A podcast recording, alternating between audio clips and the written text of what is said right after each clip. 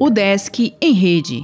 Notícias da Universidade do Estado de Santa Catarina. Olá, meu nome é Glênio Madruga e esta é a edição 364 do Desk em Rede. O Desk tem 201 grupos de pesquisa atuantes com certificação do CNPq.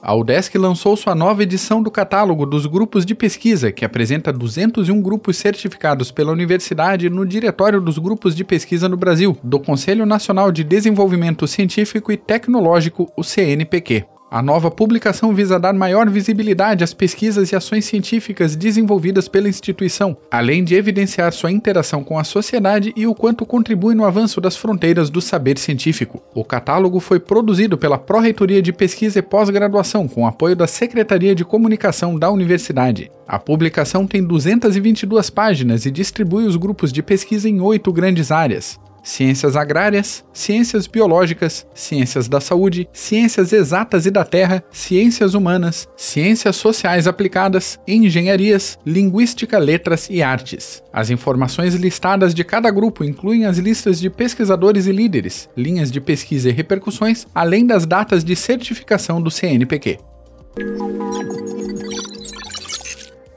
Live do mestrado em Educação Inclusiva é destaque nesta sexta. SEAD terá curso com sete instituições. Prazo para fazer inscrição terminará na próxima semana. O DESC divulga a quinta convocação do SISU e prazo para matrículas. Universidade chamou quase 80 candidatos que precisam se matricular pela internet até o dia 1 de setembro. Vídeo mostra a situação do terreno que sediará o novo Cefid. Debate sobre infância no país terá professora de história. Palestra online nesta sexta aborda mulheres nas ciências.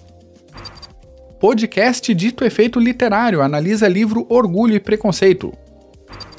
Eficácia da terapia Reiki será estudada em policiais militares de Chapecó.